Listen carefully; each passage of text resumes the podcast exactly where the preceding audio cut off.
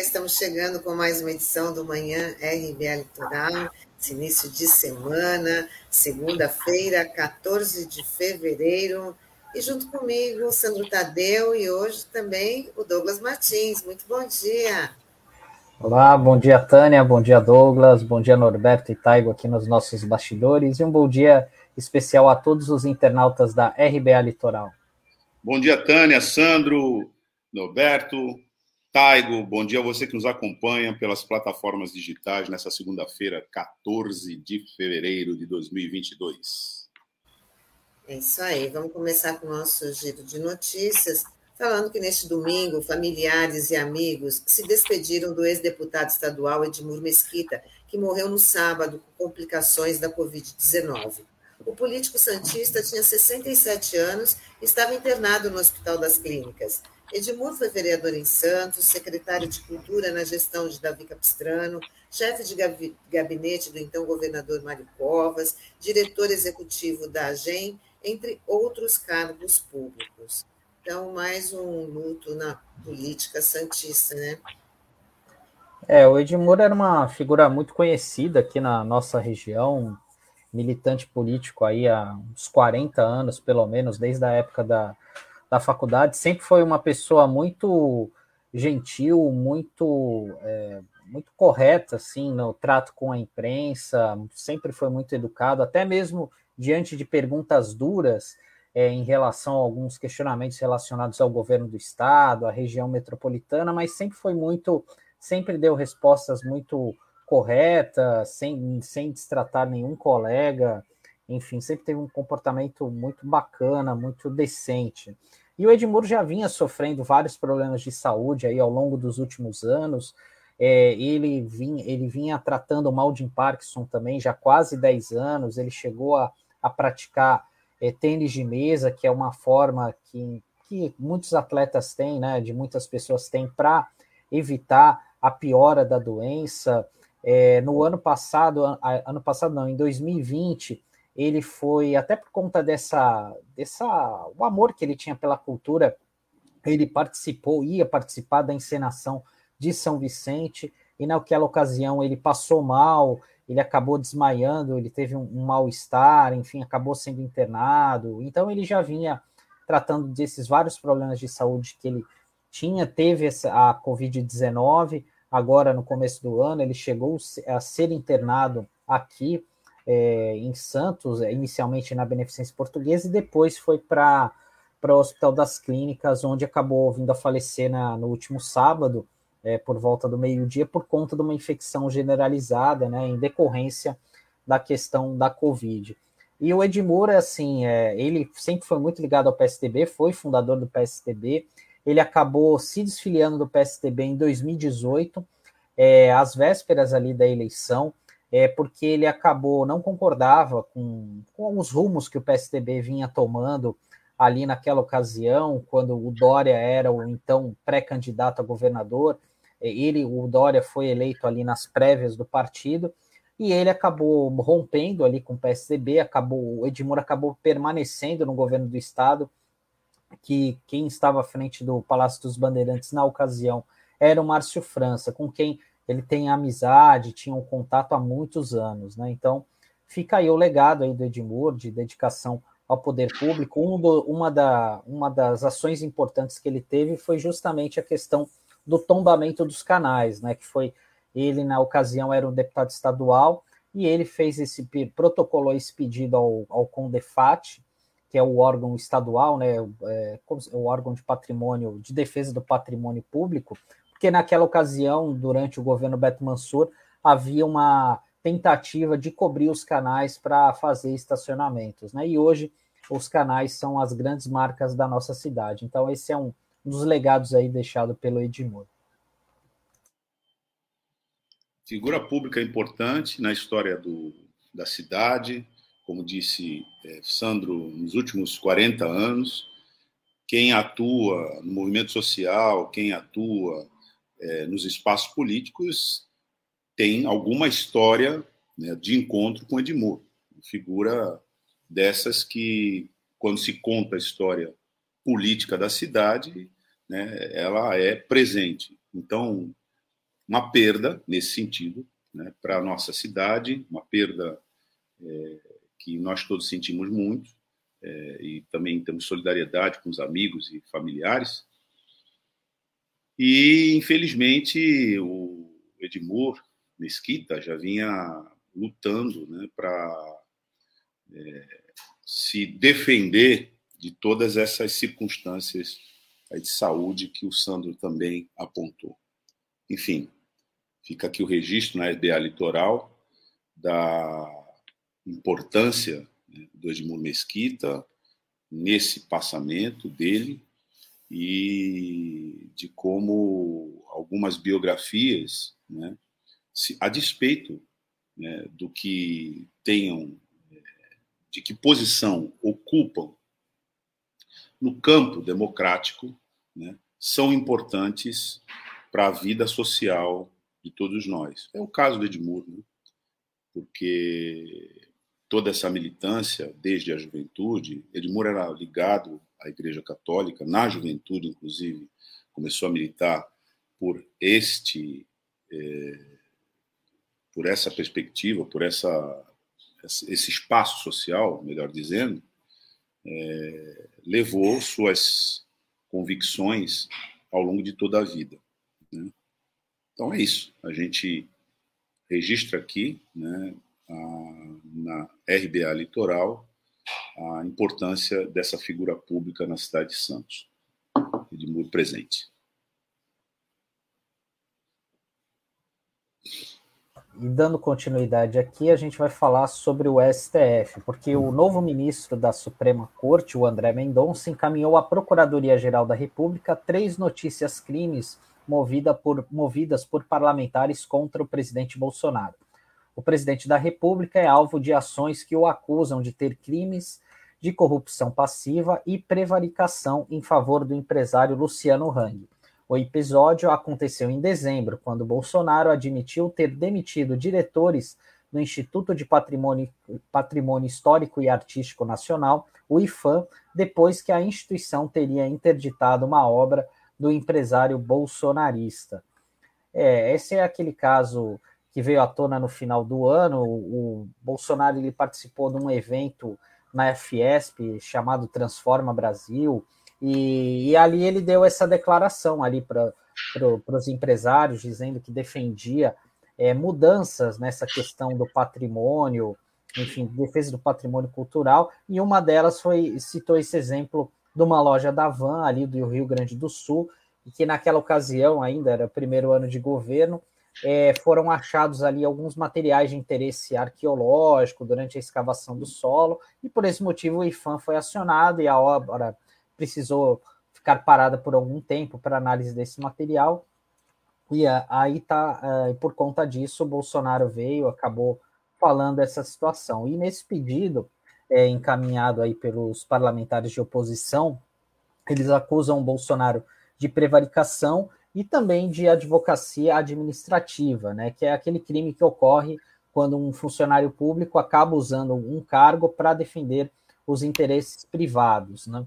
E também é, um, uma coisa que chama atenção nesse fato é que o André Mendonça ele não se declarou suspeito para analisar essa notícia crime, né?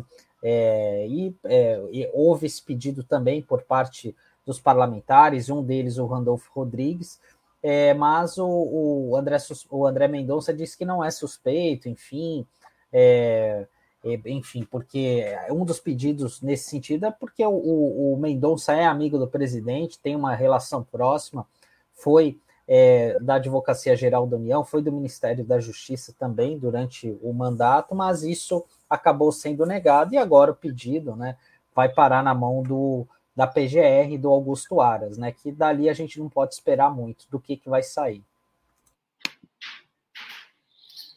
Bom, é, Começo fazendo uma observação sobre essa questão da relação do André Mendonça com o Bolsonaro. É evidente que ele tem vínculos é, para além de institucionais, né, no passado recente dele, foi uma indicação do presidente da República para o Supremo, é evidente que ele também tem vínculos ideológicos Eu ia falando por ato falho ideológicos, mas vale também. Porque é, o fervor né, da figura aí em torno dos valores né, que o bolsonarismo defende foi o que levou à indicação, evidentemente, na chave, inclusive, do terrivelmente evangélico. Veja, uma pessoa né, no nosso país, a valer a Constituição, pode ser terrivelmente evangélica, católica, umbandista, candomblecista, é, protestante. Isso não é nenhum problema.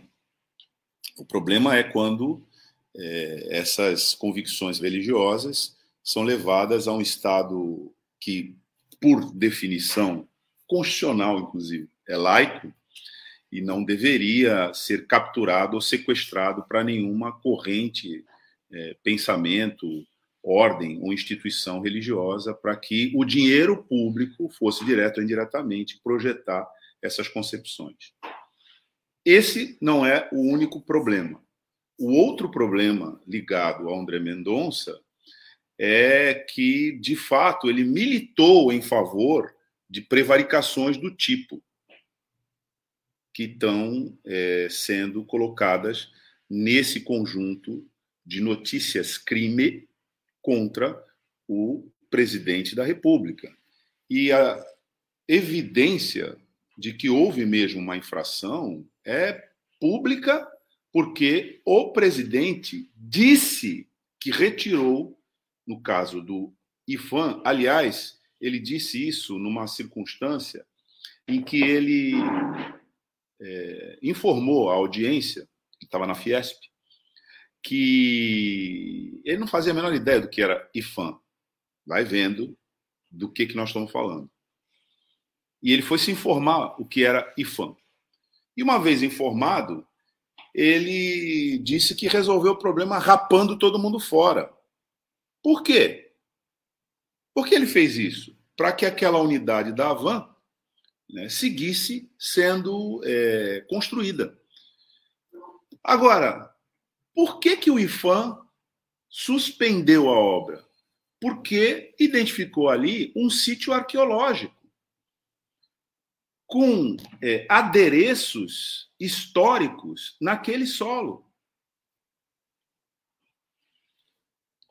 É a missão do IFAM.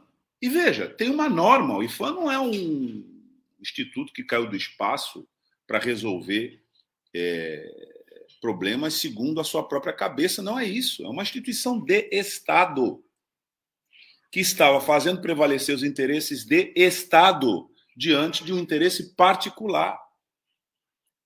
Foi isso que, num outro episódio, né, derrubou um ministro de Estado que queria que o IFAM fosse para o espaço porque ele queria comprar uma unidade lá na Bahia que também violava a proteção do patrimônio histórico paisagístico, num edifício que fora construído, né, ou seria construído com essa infração parecida. O que aconteceu? O parecerista do IFAM na época disse que isso não era possível. Deu maior problema e o ministro caiu para ver. Não é, e não era nenhum governo revolucionário, não, tá? O episódio que isso aconteceu. Era um governo também conservador, precedente desse, na mesma é, mesmo espectro né, desse aí, mas onde, onde ainda prevalecia alguma decência. Depois esse veio e radicalizou a indecência. O ato da prevaricação está gravado e repercutiu em, em, é, em rede pública e confessado. Porque ele disse que destituiu a direção do IFAM para atender o interesse particular de um empresário que o apoiou. E com relação ao André Mendonça, é, que era, que é na verdade suspeito por esses casos, não porque ele tenha sido indicado pelo presidente da República, porque todos os ministros do Supremo Tribunal Federal vão para lá por indicação do presidente da República. É a lei, é assim que determina mas pelos seus vínculos confessos com a pauta ideológica né, e militante e antidemocrática e inconstitucional né, do que esse presidente representa. Então, nesse caso, evidente que ele é suspeito. Né? Mas é, a vontade dele, Sandro, Tânia, era nem encaminhar a notícia crime. Mas ele o faz porque a lei determina que se ele recebe, ele tem que encaminhar. Só por isso. Então, a, a ideia aqui é a seguinte: na Suprema Corte, na Justiça em termos gerais, mas na Suprema Corte com muito mais ênfase, há sempre a componente fortemente presente da política para decisões judiciais a derrubar o mito né, de que a justiça é invariavelmente imparcial. Quanto mais você sobe né, para perto da direção política, mais ela está subordinada às injunções políticas. É o caso aí. Bom, para a gente encerrar aqui o nosso bloco de notas, o Ministério Público pediu ao Tribunal de Contas da União que investigue os gastos da viagem a Nova York feita pelo secretário de Cultura, Mário Frias, em dezembro do ano passado. O secretário viajou para divulgar um projeto cultural com o lutador de jiu-jitsu, Renzo Graci. Isso custou aos cofres públicos 79 mil reais. Vale ressaltar que Mário Frias foi cortado da comitiva do presidente Bolsonaro na viagem para a Rússia, marcada para hoje. Era um tipo de, é, de encontro que poderia ser feito muito bem online, como todo mundo está fazendo. Né? A pessoa não precisa se deslocar, sair do Brasil e ir até Nova York para tratar de um projeto cultural. Né? É, exatamente, Tânia. É, até no último sábado ele fez uma, uma live no, no Instagram para justificar essa viagem dos Estados Unidos, dizendo que foi tudo legal, enfim, que teve teste de Covid, que o objetivo dessa viagem foi, tra foi trazer ideias da Broadway para financiar o setor cultural aqui do Brasil, né?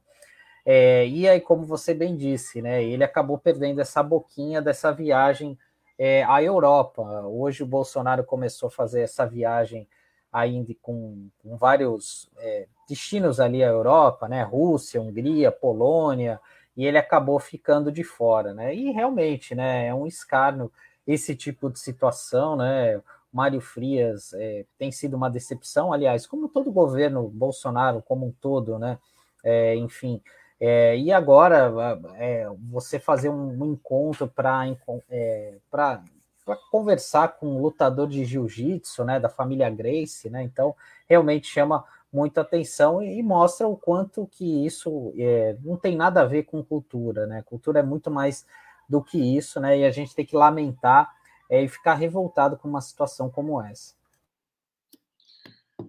Quando uma autoridade de Estado sai para o exterior em missão, né, tem uma justificativa da razão pela qual ela vai e também a necessária publicação do custo da viagem por conta de uma lei que é resultado de uma batalha democrática da nossa, da nossa sociedade, que é a lei de transparência, onde qualquer cidadão pode informar esses custos, e foi daí que se tirou né, a informação que revela a, o despropósito, primeiro, da natureza dessa viagem e o custo absurdo dessa viagem. Agora, quero acrescentar aqui que você tem figuras como presidente e vice-presidente, ministro, vice-ministro, é, que no caso aqui do Brasil a nomenclatura, a nomenclatura é secretário executivo de ministério, equivale a vice-ministro, secretário e secretário adjunto. Por que, que nós temos isso? Porque quando um sai, o outro fica. É por isso que nós temos isso. É por isso que você tem o secretário e o secretário adjunto. Porque se o secretário sai para a missão no exterior, o secretário adjunto assume a direção do ministério. Essa informação, essa informação que a gente tem é de que ambos saíram. Então a primeira violação é essa, já teria de justificar por que, que sai secretário e secretário adjunto, portanto, deixa a secretaria acéfala para uma missão é, pífia no exterior. Porque isso é uma missão pífia. Isso é um troço que você poderia resolver por uma chamada telefônica. Você não precisa ir até o país né, para discutir o assunto. Hoje, Não faz o menor sentido isso. A segunda questão nisso é a, a razão que dá conta da economicidade, que é também uma exigência que acompanha os atos das autoridades públicas. Um princípio. Né? Então, esse sujeito não está nem aí para isso. Ambos não estão nem aí para isso. Agora, quando você tem uma infração desse tipo, o que deve fazer imediatamente, e acho que o TCU deve fazer isso, é mandar devolver esse dinheiro para os cofres públicos. Para a gente ter uma noção da, do caráter ou falta de dos componentes dessa administração, é que o sujeito, para sair, teve que fazer o teste de Covid. Pediu o reembolso. E o reembolso ficou em quase dois mil reais. Faz sentido isso? Faz sentido isso? Dá para você sustentar é, que o ato tem conformidade com o interesse público e com as regras que dão conta da transparência de propósitos para missões que são, aqui na linguagem do, do, do, da representação do Ministério Público do Tribunal de Contas da União, né, que, que devem ser única e exclusivamente pelo interesse público e não sobrepor, que foi essa linguagem usada lá, interesse público e interesse privado, que foi o que aconteceu aí. Então, para a nossa audiência, pensar um pouco sobre os, as circunstâncias em que se deram isso. E um, uma pessoa né, que vem se notabilizando, primeiro, pela, pelo alinhamento da pauta desse governo, que coloca à frente de órgãos de Estado inimigos da pauta desses órgãos de Estado. Damares é inimiga dos direitos humanos, então ela vai ser ministra da mulher, dos direitos humanos, etc. É, Sérgio Camargo é inimigo da igualdade racial, então ele vai ser o presidente da Fundação Palmares. O fulano é, é inimigo do meio ambiente, então ele vai ser ministro do meio ambiente. E esse sujeito, esse Mário Frias, é inimigo da cultura. Então ele vai ser o secretário de cultura.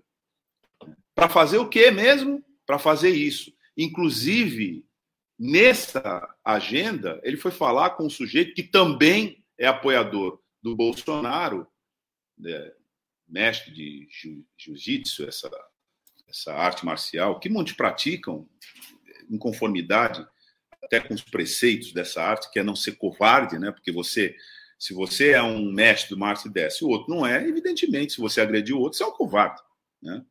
Mas veja, tirando tudo isso, né, é, fica, no caso, tudo isso que eu digo assim, a natureza dessa missão e daqui para lá para fazer um filme sobre esse assunto. Gente, não dá nem para perder tempo com isso. Mas a forma como isso foi feito é, demonstra, e acho que essa é a questão importante a se dizer aqui, uma prática. E nos alerta para que a gente não caia em golpes de corruptos, não caia em golpe de corruptos que se elegem falando que vão combater a corrupção. Isso não é paradoxo nenhum. Na verdade, isso é golpe. Né? É que nem o golpe da mala, é que nem o golpe do bilhete premiado, é que nem o golpe de, do, enfim, né, que você recebe telefonema lá do presídio, etc. É um golpe igual. E é assim, essa gente que está aí é golpista do mesmo naipe, porque essa viagem foi um golpe. E aí fica a cereja do bolo, né? O sujeito volta e fala: olha, o teste de Covid custou quase dois mil reais, eu quero o ressarcimento do, do, dos cofres públicos. E, na verdade, é... a gente, a gente, você que está nos ouvindo, né, pagou esse ressarcimento. Dá para defender isso? Verdade, né? É, Sheila Deboche. Ó, o Tairo está dizendo: guerra é paz, liberdade é escravidão, ignorância é força. Isso, esse modus operandi. Bom, olha, hoje é segunda-feira, dia de conversar com nosso amigo Sérgio Pardal, para a gente ficar por dentro da Previdência. Vamos embarcar o Pardal.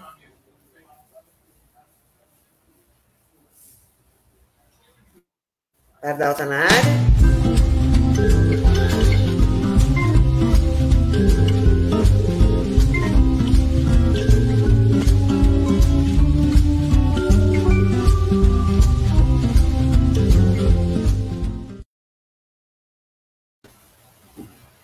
Oi, Pardal, seja bem-vindo, muito bom dia. Bom dia, Pardal, bom você está ouvindo bom dia. Tudo bom dia. Tudo bem? Tudo. A minha internet está meio interrompida hoje, não está muito, muito boa, mas vamos lá. Você ficou aí à frente, da... é que você ficou à frente do, da, Vamos lamentar bastante. do seu computador. Oi. Não, é que você ficou à frente do seu, do seu computador. Alô, entrei? Você está me ouvindo? Você me ouve bem? O Pardal está oscilando. Estou ouvindo, com algumas interrupções. Eu tá, não, só, então só queria te dizer o seguinte. Pois é, melhor sair voltar. Porque se você ficou Oi. aí à frente do seu computador acompanhando a final do Palmeiras e até agora não estabilizou esse sinal desde sábado, tá?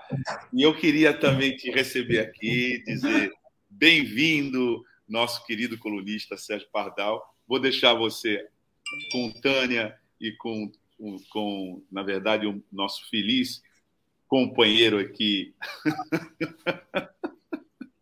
Sandro, para que a gente. Eu volto amanhã, eu volto Olá. amanhã às 8 horas, tá bom? Um abraço. Tchau. Tchau, Douglas. Falou, falou, Xixa, beleza. Ah, então, Pardal, já começa é... falando para a gente. Agora estou. Está me ouvindo bem, né? Você, tá, você está estabilizado está um pouquinho instável. Mas vamos tentar. A sua fala é muito importante. A gente aguarda muito ansioso aqui segunda-feira, tá? Então, vamos já falar para o nosso internauta por que é tão importante de defender aí o direito social, né? Vamos lá. Espero que estejam todos conseguindo me ouvir. Hoje a internet ficou meio pingadinha. É, antes de qualquer coisa, só fazer aqui um grave lamento é, morreu Edmur Mesquita, como já foi levantado. Edmur participou conosco desde a construção do Centro dos Estudantes, da reconstrução do Centro dos Estudantes de Santos em 1980. Então, nós nos conhecemos daquele tempo, é, independentemente de que lado estivermos em cada momento, mas um cara digníssimo, é, uma grande pessoa, um grande amigo, eu não podia deixar de, de, de lamentar aqui, né?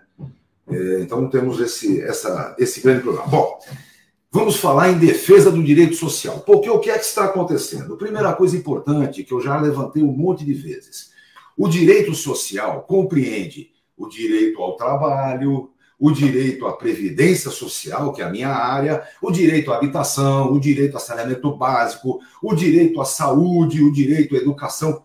Tudo isso são é, as fases, as partes que compõem a família do direito social.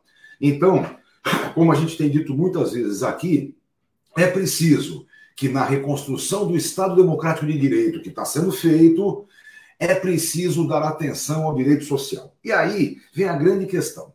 Em primeiro lugar, o direito social tem uma conquista que vem de duas grandes guerras. Porém, nas últimas três décadas, esse neoliberalismo bateu firme no direito social. E não foi só aqui, foi no mundo todo. No mundo todo isso aconteceu, é, é, avacalharam o chamado estado do bem-estar social. E agora a pandemia vem, arrebenta todas as vitrininhas que o neoliberalismo tinha e demonstra bem aqui que ele veio. O que, que ele fez em três décadas. Então, agora, a pandemia coloca exatamente o lado que você tem que estar. Ou você está ao lado da civilização, ou você vai optar pela barbárie.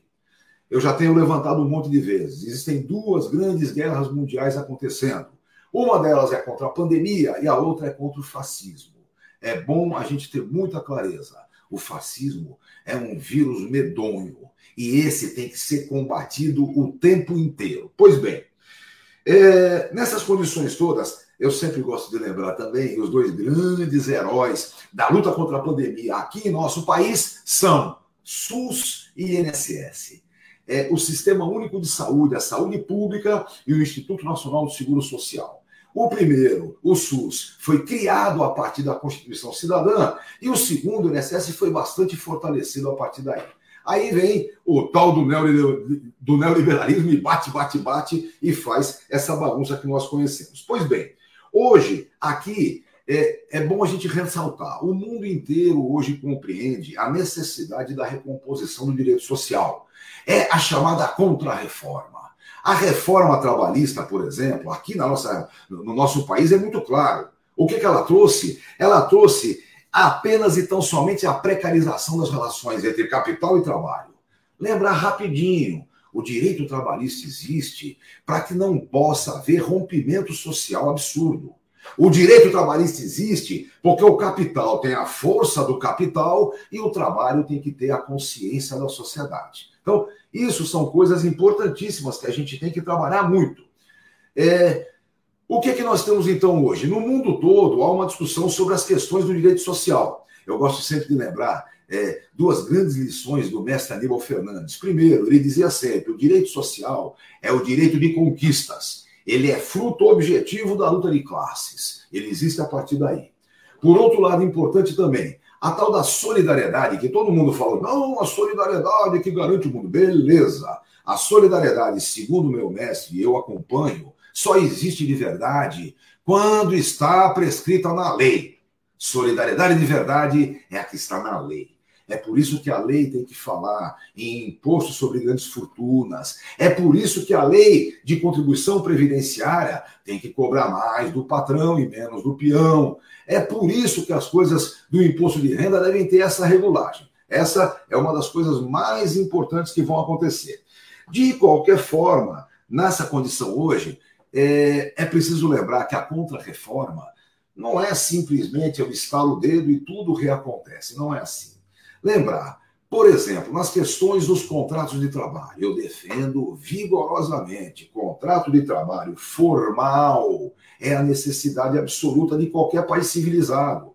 Não dá para ter esse empreendedorismo falso, esse monte de mentiras acontecendo. Não dá. Por exemplo, aquele contrato por tempo, é, é contrato de trabalho intermitente. Como assim intermitente? É fácil. O peão fica à disposição, o patrão usa quem quando quiser e só paga o uso. O tempo que o peão fica à toa, não se paga nada. Então, complicado esse tipo de coisa. Nós temos que acabar com isso. Temos que recompor a defesa que o direito social, a defesa que o direito trabalhista faz do hipossuficiente. E aí entra o nosso seguro social. Vejam, é uma coisa legal, essa história do, do, do da, da, desoneração da folha de pagamento, eu já falei bastante aqui. Isso foi uma grande burrice que foi feita, não trouxe emprego nenhum, mas nós não conseguimos instalar o dedo e acabar com ela instantaneamente. Não é assim, não é? As coisas vão ter que se desenrolar.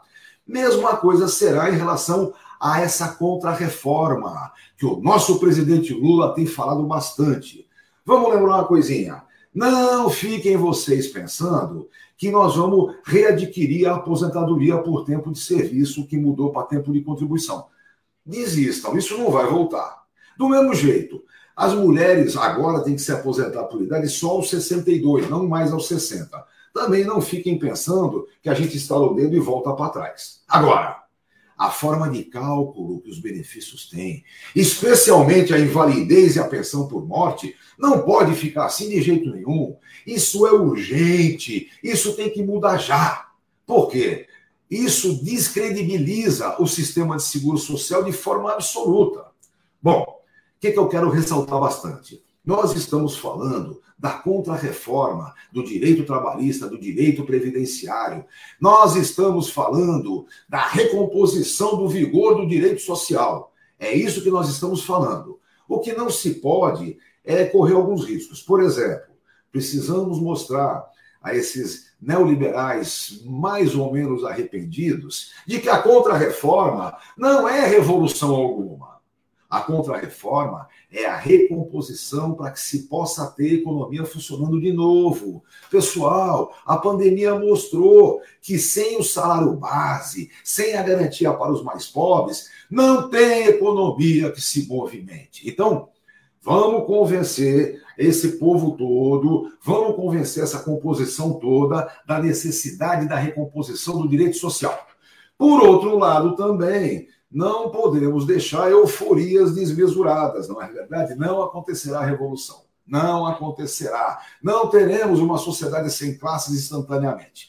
O que nós temos agora nesse momento é a necessidade efetiva do combate ao fascismo, é de imediato a recomposição em nosso país do Estado Democrático de Direito, dando uma força enorme ao que nós chamamos de direito social a previdência social, o direito trabalhista e todo esse resto de coisas que a gente sabe que são as necessidades imediatas. Vejam, a tarefa do próximo governo, a tarefa do governo Lula, com certeza, é recompor a economia, é outra vez recompor a massa salarial. Nós sabemos que sem massa salarial não tem é, é, ninguém passando nada, não tem é, efetivamente o consumo. Sem consumo não tem movimento financeiro. Então, é preciso recompor a massa salarial, é preciso combater a miséria. E é preciso efetivamente combater as desigualdades sociais que o nosso país apresenta. O nosso país hoje é dos mais desiguais que existem no mundo. Isso é a função da gente. E por que, que eu gosto de levantar muito é, é, finalizando essa grande questão, porque esse tipo de reforma tem que estar presente naquele programa de governo que o candidato Lula vai apresentar. É preciso que esse programa, muito bem delineado e detalhado, seja o compromisso de todos aqueles que vão compor a grande frente, a frente ampla. Digo mais, hein, pessoal? Frente ampla, maior até do que a candidatura Lula a frente ampla que dê para nós efetivamente a garantia da manutenção do Estado Democrático de Direito. Nós vamos ter que impedir não apenas a questão eleitoral, é a questão eleitoral e ficar de olho, porque senão os golpistas vão arregaçar as mangas e vamos ter muito trabalho. É preciso, nesse momento, que a gente faça força efetiva na composição é, é, do que a gente chama de forças políticas civilizadas, aqueles que defendem a civilização contra a barbárie. A partir daí, sim, nós temos uma boa candidatura, temos uma boa condição de ganhar essa eleição, preferivelmente no primeiro turno, e compor um governo que vai mostrar ao mundo todo as necessidades. Para terminar, pessoal, solidariedade mesmo é aquela que está na lei tanto nas contrarreformas que devem acontecer em todo o mundo, como em acordos internacionais bem delineados e que garantam efetivamente a distribuição de vacina, a distribuição de saúde pública, a garantia contra o vírus, é, necessita de solidariedade efetiva. Claro que com um bom governo Lula, o Brasil vai participar efetivamente da discussão sobre a distribuição de vacina, sobre a solidariedade internacional que deverá existir. É isso, pessoal. Solidariedade é aquela que está na lei. Vamos fazer com que a lei traga outra vez a solidariedade, que foi o que o neoliberalismo tentou acabar. Tentou dizer que não é bem assim a vida. A vida é dura e quem não puder que se arrebente. Não é assim. Nós somos homens, mulheres, nós somos a humanidade. Logo, efetivamente, temos que trabalhar com a solidariedade é, que distribua vacina, que distribua a garantia é, efetiva de saúde e que a gente possa, então, ter é, um mundo melhor de verdade, um mundo mais justo, é, que, que possa efetivamente nos dar alguma garantia. É isso, pessoal. É, o Marcos Roberto trazendo uma nova previdência social digitalizada, integrada ao seu trabalho do jeito. Olha, não tenha dúvida. Você sabe o que é o pior de tudo, só para completar? Nós temos o DataPrev, nós temos toda a formação informática do INSS, que era de ponta, de ponta. O mundo babava nas nossas condições informáticas. Temos capacidade, temos gente capaz e vamos reconstruir isso de novo. Sem dúvida, é, é, a Justiça do Trabalho tem que ter uma ligação direta com a Previdência, até porque uma boa parte das contribuições entra a partir de ações trabalhistas. Então, isso é uma coisa importante, só que muito mais. Uma das coisas que eu tenho levantado sempre é a questão da pensão por morte. Vejam bem, Se nós tivermos efetivamente, efetivamente, os cartórios que dão atestado, a, a certidão de óbito e o INSS, o INSS terá a capacidade de cortar benefício de quem morreu e mais, de conceder a pensão por morte para o cônjuge que está vivo, sem que nem ele tenha pedir, nem, sem que ele não tenha nem que pedir mesmo. Está lá escrito, ó, esse rapaz é casado, faleceu, acabou a aposentadoria dele, mas ele tem a viúva. A viúva passa a receber a pensão por morte. Isso é possível. Quando a gente tiver nessa condição, aí eu posso dizer que a Previdência tem é, a informática social verdadeira que a gente precisa.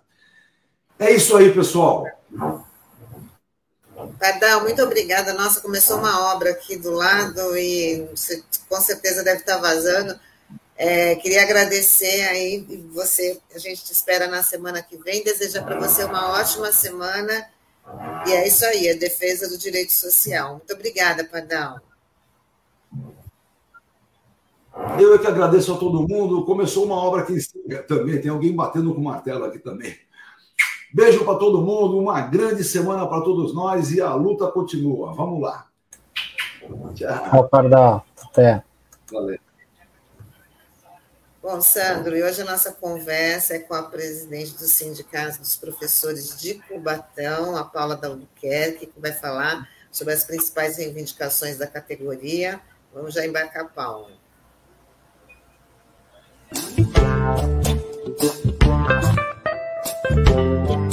Bom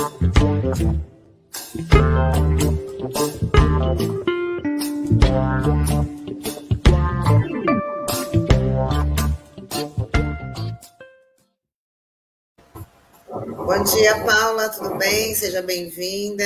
Muito obrigada por aceitar nosso convite. Oi, Tânia, bom dia. Sandro, bom dia. Bom dia quem está escutando a RBA. Bom, acho que a gente já pode começar falando aí da. São muitas reivindicações da categoria, né? Condições das escolas, campanha salarial. Queria que você começasse já falando da campanha salarial.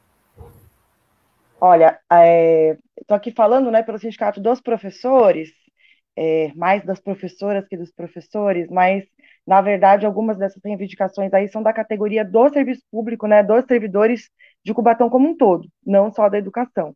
Então, campanha salarial, por exemplo, é algo que está gritante lá na categoria, porque um salário né, que já está defasado por muito tempo, né, não é de agora, e aí ele ficou é, congelado esse tempo todo, esse período de pandemia está muito difícil lá para a categoria, e com a inflação altíssima, né, o preço das coisas disparado e o nosso salário estacionado. Então a gente nem tentou ainda uma conversa sobre aumento, né? Não é essa conversa a gente precisa ter uma correção inflacionária mínima, e o governo até agora não emitiu nenhuma palavra. Né? Então, o que a gente está entendendo é que ele nos oferece 0%, que mantém esse salário estacionado, congelado, e assim, é, o preço né, de um prato de comida de uma refeição sobe, o preço da gasolina, do transporte, sobe. Então, daqui a pouco, o funcionário público de Cubatão está parando para trabalhar.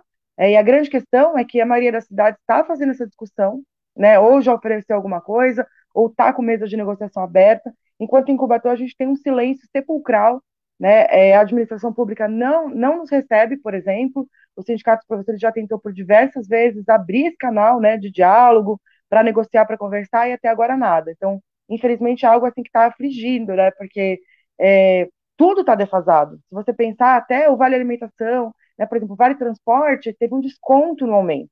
Né? Então, a gente, na verdade, está pagando mais para ir para o trabalho, além dos constantes atrasos. Tem muito funcionário que tem que tirar do bolso para trabalhar, pede vaquinha, né? principalmente aí quem tem salários mais baixos. Paula, bom dia, uma satisfação estar recebendo você aqui. É, eu acho que é importante você falar um pouco de, do histórico da categoria dos servidores, dos professores, com o governo Ademário, né? Porque é quem ouve você agora parece que isso começou agora, né? Mas a gente sabe que tem sido uma relação tumultuada desde o início do mandato dele, né? Do primeiro ano de governo. É, seria importante você falar um pouquinho desse histórico, né? Da relação do governo Ademário com a categoria. Pois é, é, nós, né, no sindicato, a gente está na direção há poucos meses, né? A gente está aí há três, quatro meses de, de direção. Mas a gente sempre esteve como oposição, né, ao governo, e a categoria sempre foi bastante unida, né, nessas lutas. É, quando, na verdade, assim, desde sempre, né, a categoria, desde que iniciaram as perdas, né, os cortes de direitos vinculados ao serviço público, a categoria vem, vem se mobilizando. É, em 2017, com a chegada do novo governo, quem lembra aí, né, desse um fato histórico aqui, né, da região, a gente ficou em greve por 40 dias, né, e era um período bem turbulento, porque Santos também tinha o serviço público em greve, né, ao mesmo tempo que Cubatão. E lá na época, quando o Ademário ele assume o governo, ele já vem de cara com o que a gente chamava aí de pacote de maldade, né, que foi, assim, uma lista com mais de 40 cortes, né, é, a gente, as férias a gente recebe agora pela metade, é, e perdia direito à licença, é, valores da cesta básica eram alterados, era assim, um, um sem número né, de elementos de cortes que a gente chamou de pacote de maldade. E foi aquela greve um pouco mais, é, assim, exacerbada, né, porque as votações da Câmara dos Vereadores, naquele momento, era completamente fechada com o executivo. Eram a portas fechadas, né? Foi colocado mais de 2 mil servidores ali na porta da, da Câmara e do, no passo municipal, né, na porta da, da prefeitura. Foi colocada a tropa de choque, teve é, gás lacrimogêneo, toda aquela coisa das balas de borracha que a gente, a gente vê aí nos enfrentamentos. Então, assim, já foi um início tenso, né? Hoje, a maioria dos vereadores que estavam né, é, na época no mandato entendem né, que aquilo foi desnecessário, Inclusive dizem que o Ademário ele dizia que ia fazer os cortes para fazer a máquina andar, para reorganizar as finanças da casa, né? Da, do governo que ele iniciava, a gente está falando de 2017, né? O mandato anterior a esse, que ele já foi reeleito. E que depois iria recompondo para os servidores. E, na verdade, né, foi uma enganação, porque houveram os cortes e a gente nunca mais viu nada. Desde então, a relação do serviço público com é, o governo é tensa, né? é, não tem uma negociação. A gente fez várias reuniões, reuniões técnicas, todas as formas. Então, problema com a jornada de trabalho dos professores existe. Tem um problema aí muito sério com a ameaça de desaposentação ou desaposentamento, né, que é algo absurdo de se ver da pessoa trabalhar a vida inteira, aposentar e ter o risco de ter que voltar para o trabalho, né, depois de ter contribuído, e, e, tem, e tem os cortes, tem os atrasos, tem a questão do cronograma de reforma das escolas, que era pauta de 2017, quando a gente foi com uma comissão de mães da cidade, fez reunião com o governo pedindo que, olha, 2017, né, é, fosse apresentado um cronograma de reforma para as escolas que já estavam é, sem estrutura nenhuma para a gente poder trabalhar. Então, desde lá, a situação só foi é, se afunilando na atenção. O governo, né, a partir do prefeito, chegou a processar alguns de nós, servidores, né? Alguns de nós têm processos criminais movidos pelo prefeito, então, a situação de, de diálogo mesmo, de abertura, a gente vai encontrando portas fechadas, cada vez mais. Né? E aí, agora, com a questão da pandemia, essa forte crise econômica que veio se constituindo nesses últimos anos, isso só se agravou. Né? Então, é uma situação que é tensa. Quando a gente conversa com a comunidade, até as pessoas dizem, né? Ah, o prefeito odeia funcionário público, o prefeito odeia os professores, né? É, é, transparece que é até uma questão de caráter pessoal né, personalizado, porque de fato é corte atrás de corte. E, assim, a gente ainda tem alguns anos desse governo pela frente, né? É, e esse é nosso medo. A gente precisa, para fazer o serviço público andar, de boas condições de trabalho. Paulo, eu queria que você falasse mais sobre esse risco da desaposentação, o desapontamento, como você, como você colocou. Explica melhor esse risco para os nossos internautas. É, então, são, são dois problemas, né? É quem já está aposentado e quem não está conseguindo se aposentar. Então, o que acontece? É, algumas pessoas entraram no serviço público anterior, anteriormente à Constituição de 88, né? E eram outras formas de ingresso. E aí tem uma discussão aí, né, é, judicializada, é, da questão, né, da, da estabilidade, da efetividade dessas pessoas. E apesar de ter parecer, né, então essas pessoas perdem o risco, né, de efetividade, de ser um quadro estável, que come... ah, você tem que fazer concurso público, mas se não existia concurso público e você trabalha desde, sei lá, 1970 e poucos, como você vai falar agora para essa pessoa que está para se aposentar, por exemplo, que ela não pode se aposentar porque ela perde todos os direitos dela, né? É, são, são direitos específicos, como abono permanência, enfim. E outras pessoas que se aposentaram e que ele entende que essa contribuição não foi correta. Já houve parecer é, é favorável aos servidores, né, mas o governo insiste em, em não resolver essa situação, né, e ameaça que algumas figuras podem ser desaposentadas. Uma outra situação é, vinculada à aposentadoria é que é, se não se resolve a questão da jornada de trabalho dos professores, né, principalmente dos professores especialistas que atuam nas disciplinas específicas, é, e você não consegue regulamentar a sua contribuição previdenciária. Então, por exemplo, o professor ele trabalha por 200 horas no mês, mas se é entendido que sua jornada é menor que isso, de 100 horas, essa pessoa ela trabalha a vida inteira e se aposenta com metade do salário, né? É, então isso faz com que as pessoas cheguem na idade, né, tenham tempo de contribuição, tenham idade para se aposentar e não possam, né, é, se aposentar, porque senão elas vão se aposentar recebendo metade do salário que elas contribuíram a vida toda. Então, são questões urgentes para que o, o governo regulamente, né? Porque as pessoas, de fato, elas estão adoecendo, porque elas planejaram a vida inteira, ou se aposentaram e agora estão com medo de ter que voltar a trabalhar, algumas mudaram até de, de, de moradia, mudam de cidade, porque as pessoas fazem seus planos individuais, né? Elas cumprem ali o seu trabalho, cumprem suas obrigações e se, se programam. E aí, de repente, vem uma bomba no colo delas.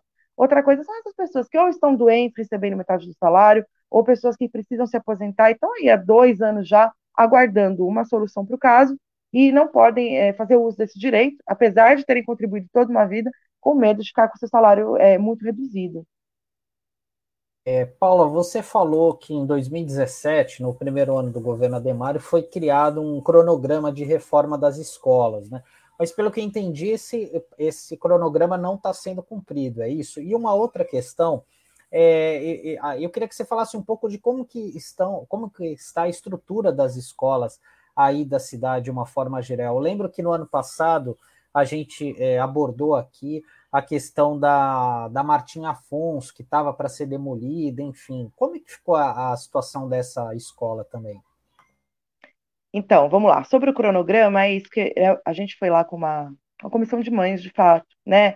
É, que é quem mais interessa, né? Porque nós, professores, até às vezes na comunidade entende que a gente está defendendo, ah, querem dinheiro, querem muito salário, porque é isso que o governo gosta de falar para afastar os professores das famílias, né? Mas a gente sabe que a gente defende, mas quem faz uso mesmo, né? É, são é principalmente as mães de alunos, são as mais interessadas, né? Aquela mulher que precisa de uma creche para poder deixar a criança e trabalhar, né? Aquela pessoa que aposta na educação do seu filho para ter uma melhor condição de trabalho no futuro. Então, é, quem faz uso, né, de fato, geralmente está alinhada com os professores. A nossa relação é muito próxima, porque é no dia a dia, é algo muito pessoal. Na pandemia, a gente estava dentro da casa das pessoas e as pessoas dentro da nossa casa. Né? Então, a gente tem proximidade e as pessoas sabem que é, ah, o professor não está querendo se encostar, ganhar mais, essa, essa baboseira que ficam inventando, né, para afastar o professor da escola pública das mães. Quem está lá todo dia né, é, os alunos e suas mães, pais, familiares ou seus cuidadores sabem, né, é, a, a, a briga que a gente enfrenta é para melhorar, é para poder trabalhar, não é para trabalhar menos. E aí a gente se juntou com essas mães que já estavam assim em 2017 muito nervosas por conta da, do estado que as escolas já vinham desde o governo anterior, né? E é, elas fizeram o prefeito se comprometer. Então, na nossa pauta de greve, um dos tópicos era esse, era resolver a situação né, das escolas de lá para cá, nada foi feito. Foi feito maquiagem em algumas escolas, né, que de maneira terceirizada aí algumas empresas fizeram, mas é aquela obra que você pinta a escola, né, e dois meses depois já está chovendo dentro. Não é uma obra estrutural que de fato garante condições.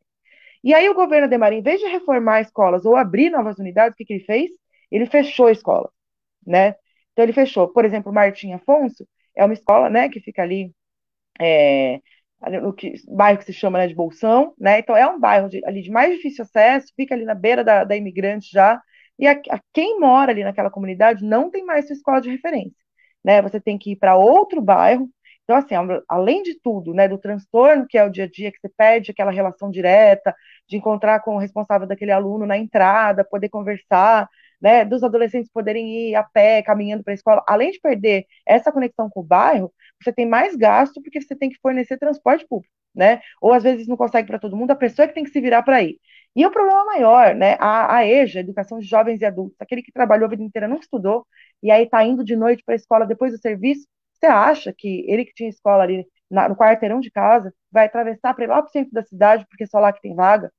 Né? Então, você está impedindo a pessoa do seu direito do acesso à educação, principalmente essa educação tardia, né? que é tão triste ver as pessoas é, desejosas né, de aprender a ler, de aprender a assinar seu nome, de aprender. E ela não pode mais porque ela simplesmente não tem condição de se locomover, né? É, são, enfim, são adultos, são pessoas que têm suas casas, suas famílias, e não tem como perder tanto tempo assim se, se deslocando. Não só essa escola foi fechada, como outras, né? É, sempre com a promessa de reforma, mas a gente vê que, literalmente, a escola vai ao chão e a promessa vai junto. Né? Hoje o que a gente tem é o seguinte: o ano letivo ia começar no dia 2, depois foi adiado para o dia 7, foi adiado para o dia 9, para dia 15, agora já é dia 16.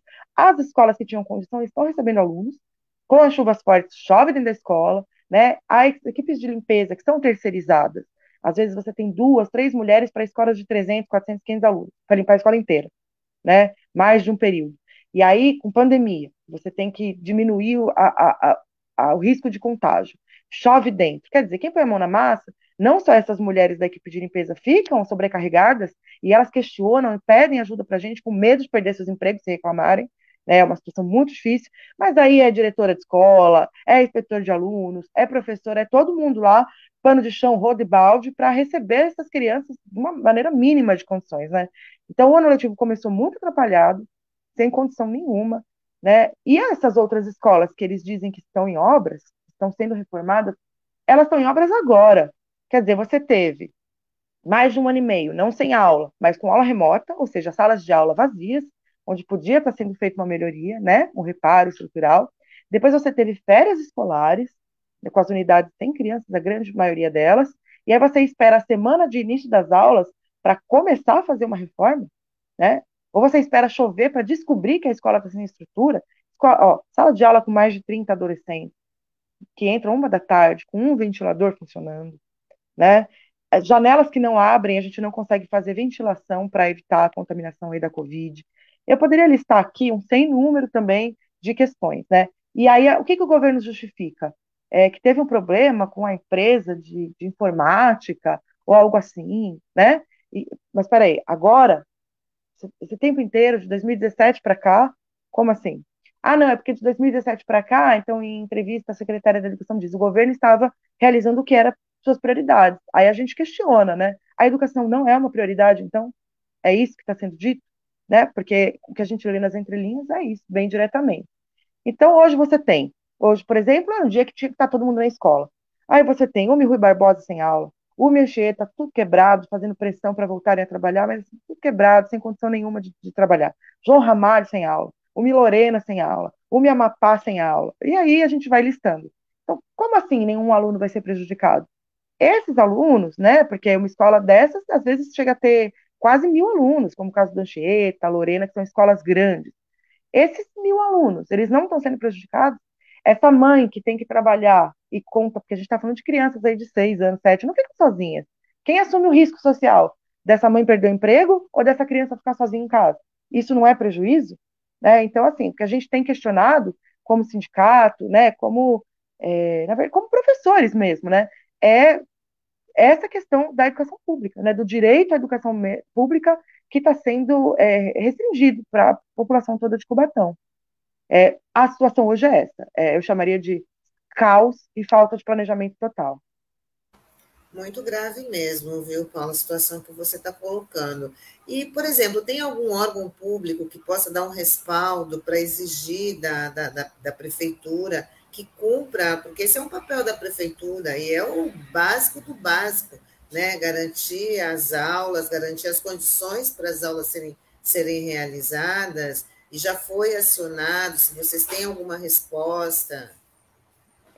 Então, já existe uma ação, né, desenrolando aí no Ministério Público, né, é, já existe aí também é, várias entradas, olha, tudo que vocês imaginem, de Conselho da Educação, Conselho Tutelar, vereadores, Ministério Público, tem uma mobilização acontecendo bem grande, mas infelizmente a própria morosidade das questões burocráticas e da, da que a, o judiciário impõe, né, é, elas dificultam um pouco. Então, o tempo que isso é, é, é, leva é menos urgente do que o tempo daquela criança que precisava estar na escola hoje já não está.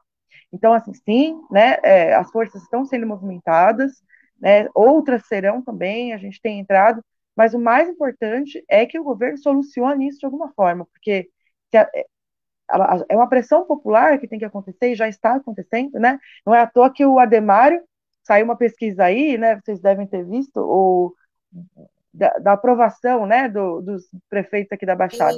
O Ademário colocou aqui, o, a, a, vamos ler até o que ele colocou, Tag, por favor. É, porque é, o Ademário é o maior índice de rejeição. 80% de, de, de reprovação. Ele tinha. É o Ricardo Ferreira da Silva. Ó, tá lá. As pesquisas da Badra Comunicação, em parceria com o portal BS9, Litoral e Vale, chegam ao fim com Ademário de Oliveira, que é do PSDB, liderando o ranking de reprovação com 80,3%. É muito alto, né? E tá aí, né? Então, os motivos que você está colocando, né? Que... É porque a gente sabe que, que, assim, por mais que o governo fale que está tudo bem, né? A gente sabe que esse discurso é, ele, ele não chega dentro da casa das pessoas. Porque quando você vai levar para a escola, e é muito triste, porque a gente está lá na porta das escolas, às vezes dando uma entrevista, alguma coisa, e a gente vê chegando a criança já uniformizada no primeiro dia de aula e voltando para casa. Então, é óbvio que isso vai é, é, resultar numa rejeição popular muito alta. Né? A gente, quando é, esses dias a gente estava fazendo uma panfletagem né, é, é, com a comunidade, falando da situação das escolas, e as pessoas vêm até nós falar: esse prefeito é o pior prefeito que Cubatão já teve. Então, é, as pessoas estão arrependidas de terem votado nesse prefeito, né? É, e a gente não se conforma, e de fato, assim, você não não está olhando o, a catástrofe que você está gerando, né? Você não está enxergando, porque isso não é uma, uma, uma briga de, de forças políticas por, por, qualquer outro interesse. É um, um caso concreto. Os alunos de Cubatão precisam ter aula. O governo é responsável por oportunizar essa aula. Né? E aí, então, a gente teve veiculado aí no, no, nos veículos de imprensa, né, depois dessa forte chuva, era de manhã, de tarde, de noite na imprensa mostrando. Ninguém está inventando, né? Porque a, a, situação ela já vem se anunciando, né? Então ela vem se anunciando desde que esse governo assumiu. Então a gente, como professores, a gente fez questão de ir lá apresentar essa urgência, né? Para dizer que reformar as escolas é proporcionar condições de trabalho mas não é condição de trabalho só para quem está trabalhando, para quem faz uso do serviço, né? Você para ter aula, você precisa ter o um material escolar, você precisa ter uma escola com carteiras, mesas, armário, lousa, diz o que for, né? E aí é, esse abandono, ele não é novidade. Então falar que ah, a gente teve um imprevisto, né, é, é uma falsa verdade, porque se isso é anunciado há cinco para seis anos, como foi um imprevisto, né? Na verdade, ou é uma falta de planejamento, né? Ou, de fato, não é uma prioridade desse governo. É isso que a gente está enxergando. E é isso que tem que ser denunciado, né? É, Paula, eu queria saber, ainda falando sobre os educadores, é, Cubatão ela paga o piso nacional do magistério? Que em algumas cidades isso não ocorre. Como é que está isso em Cubatão? Pois é, então essa é uma outra pauta da categoria, né? Agora tem uma aprovação federal do piso do magistério e alguns segmentos dentro da educação não recebem o piso. Isso já era uma pauta que a gente já vem tentando conversa aí faz um tempo, que era a equiparação salarial, porque quem recebe menos são as professoras das creches. Né? Então, as professoras das creches, é, e isso é inclusive uma, uma violência bem machista, porque é entendido que é um papel da mulher de cuidar das crianças, e na verdade é uma profissão técnica como as outras. Então, se você dá aula de geografia, ou se você dá aula é, é, para os bebês na creche, você tem que estar qualificado, você tem que exercer sua função, você é professora da mesma forma. Então já é um absurdo você receber menos que os outros segmentos. E agora ficou mais evidenciado porque essas trabalhadoras, as, quem atua né, na educação infantil 1, como chama em Cubatão, que são as creches, elas vão receber abaixo do piso nacional. Então é uma pauta urgente, né? É, a gente está esperando que o governo formalize de fato, porque isso é também não vem de hoje, né? Assim como a discussão federal, o governo, o governo federal não fez nenhum favor, né? Não é que o governo gosta de professor e quis presentear com o piso. Isso é uma pauta antiga que vem sendo discutida Brasil afora há muito tempo, né? Porque professor no Brasil ganha muito mal e aí isso foi regulamentado nesse momento que a gente não tem que agradecer. É o mínimo que o governo federal tinha que fazer, é o mínimo porque está em, tá em dívida, que foram tantos cortes, né? E parece que fez algo bom, a gente até agradece. Não, é o mínimo. E agora o mínimo que o governo Ademar tem que fazer também é regulamentar o salário dessas professoras, porque a gente vai garantir né, é, uma isonomia salarial mínima entre, entre os segmentos, não é justo uma professora que dá aula é, numa sala receber mais do que a outra que está atuando nas creches, né, as creches são fundamental importância, a primeira infância é, devia ser, inclusive, muito bem remunerado, porque a gente precisa de pessoas trabalhando ali com convicção no que estão atuando, que a gente está falando do, dos principais momentos da educação da, do ser, né, que vai se desenvolver a partir dali. Você precisa, é, a gente precisa ser carinhoso, dar atenção para a criança, mas isso não basta. Você precisa estudar, se formar, ter embasamento teórico, né, para poder oportunizar uma educação de qualidade também. Então é importantíssimo o governo ele está sinalizando que vai fazer alguma coisa, mas até agora a gente não não tem convicção e certeza de nada, né? Mas não temos dúvida que é uma pauta urgentíssima e é um direito para é, regulamentar essa injustiça, né, que as professoras das creches vêm sofrendo há tanto tempo. Muito bem, Paula, a gente está chegando aqui no final da nossa conversa, mas queria que você falasse aí da mobilização da categoria, não só dos professores, como dos servidores em, em todo, né? E como é que está a adesão da, da sociedade, da população com o movimento de vocês, porque, na, na, na verdade, o serviço é para a população, né? E se elas estão entendendo a necessidade de se mobilizar, de fazer uma cobrança mais, mais ferrenha mesmo em cima da, do poder público. Então, a, a categoria, é, a gente sempre brincou, né, antes da pandemia, que, assim, nossa, todo mês tem que fazer uma greve, né, porque, assim, não, os cortes, eles não param. É, e agora a gente tem que estar começando uma nova mobilização, né, em função tanto da estrutura das escolas para os professores, né, uma mobilização professor e famílias, é isso, é, usuários, né, da educação pública, mas agora a gente está entrando numa mobilização maior, né, é, não só do professorado, mas da categoria como um todo. Tem salários muito baixos na categoria, as pessoas, como eu disse, vão acabar pagando para trabalhar, né, Muita gente que trabalha em Cubatão mora nas cidades vizinhas e aí não consegue se locomover, porque é mais caro para chegar para trabalhar. Então, assim, é, a campanha salarial é algo que vai vir com força. As cidades vizinhas também, é, por pensar nisso, já estão no mesmo movimento. Então, servidores de São Vicente, por exemplo, lá estão rejeitando né, a proposta do prefeito, querem um aumento real, e Cubatão vai no mesmo caminho. Né? A gente está é, tá iniciando uma mobilização, a gente tem o apoio aí da, da comunidade, porque essa rejeição do Ademário né, só evidenciou que o serviço público está abandonado. Então, vem uma mobilização forte, mas a gente tem a expectativa de que o governo abra uma mesa de negociação, né? Afinal de contas, uma folha de pagamento que estava em quase 50% aí do orçamento cai para 30, ele vai, e onde está indo esse dinheiro? né, não volta para a comunidade, não resguarda os direitos dos trabalhadores do serviço público, esse dinheiro está em algum lugar. Não é falta de verba, né? Por exemplo, para a reforma das escolas, aí é cerca de 9 milhões por ano que fica perdido, não é utilizado, né? E esses 20% da folha pública aí de economia é, tem, que, tem que reorganizar a vida do servidor. Então não dá para a inflação disparar e nosso salário ficar estacionado. Então, veio uma mobilização grande, a gente não tem dúvida de que a gente tem apoio da comunidade, né?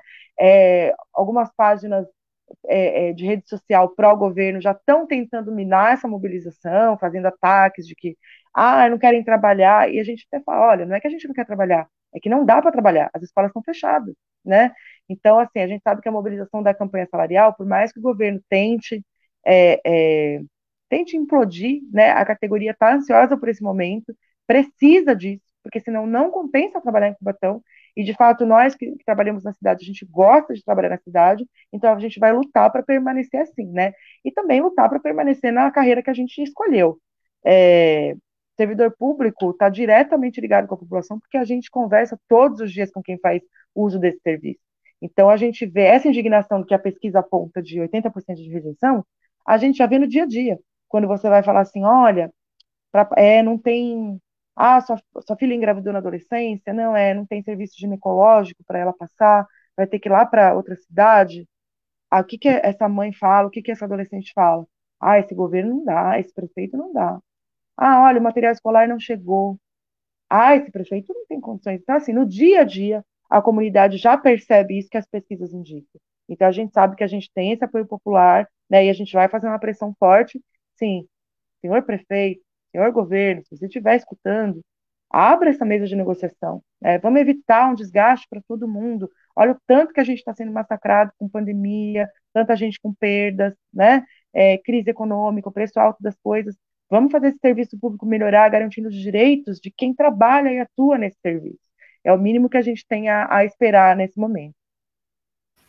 Isso aí, Paula Dalbuquerque, presidente do Sindicato dos Professores de Cubatão. Muito obrigada pela sua participação no programa de hoje, foi muito importante. Você está explicando a situação caótica, né? Para a gente e também para os nossos, os nossos internautas. E a gente vai estar acompanhando aí a situação de Cubatão. É caótica mesmo. Eu que agradeço o espaço, viu, em nome do sindicato, em nome dos servidores públicos, né, em geral, é, quanto mais espaço a gente tem para denunciar, para mostrar né, a versão da história, para mostrar o que a gente está vivendo ali, no chão das escolas todo dia, muito importante para que isso não fique oculto né, em, em, maquiagens que às vezes o governo faz. Muito obrigado, Tânia, Sandro, todo mundo da RBA. Até uma próxima oportunidade. Tchau, tchau. Tchau, tchau. Oi, o Ricardo Ferreira da Silva está dizendo parabéns à RBA pelo espaço para pautas tão importantes para a população. É, tem, tem que a gente tem que trazer mesmo né, a situação do, do serviço público de, de todas as cidades, porque são eles que conduzem aí a manutenção, o andamento né, da, do serviço público.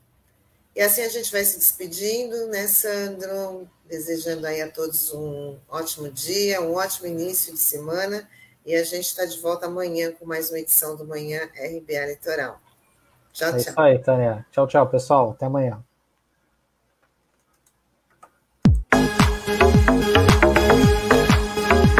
Rádio Brasil Atual Litoral é uma realização da Fundação Setaporte, apoio cultural do Sindicato Setaporte.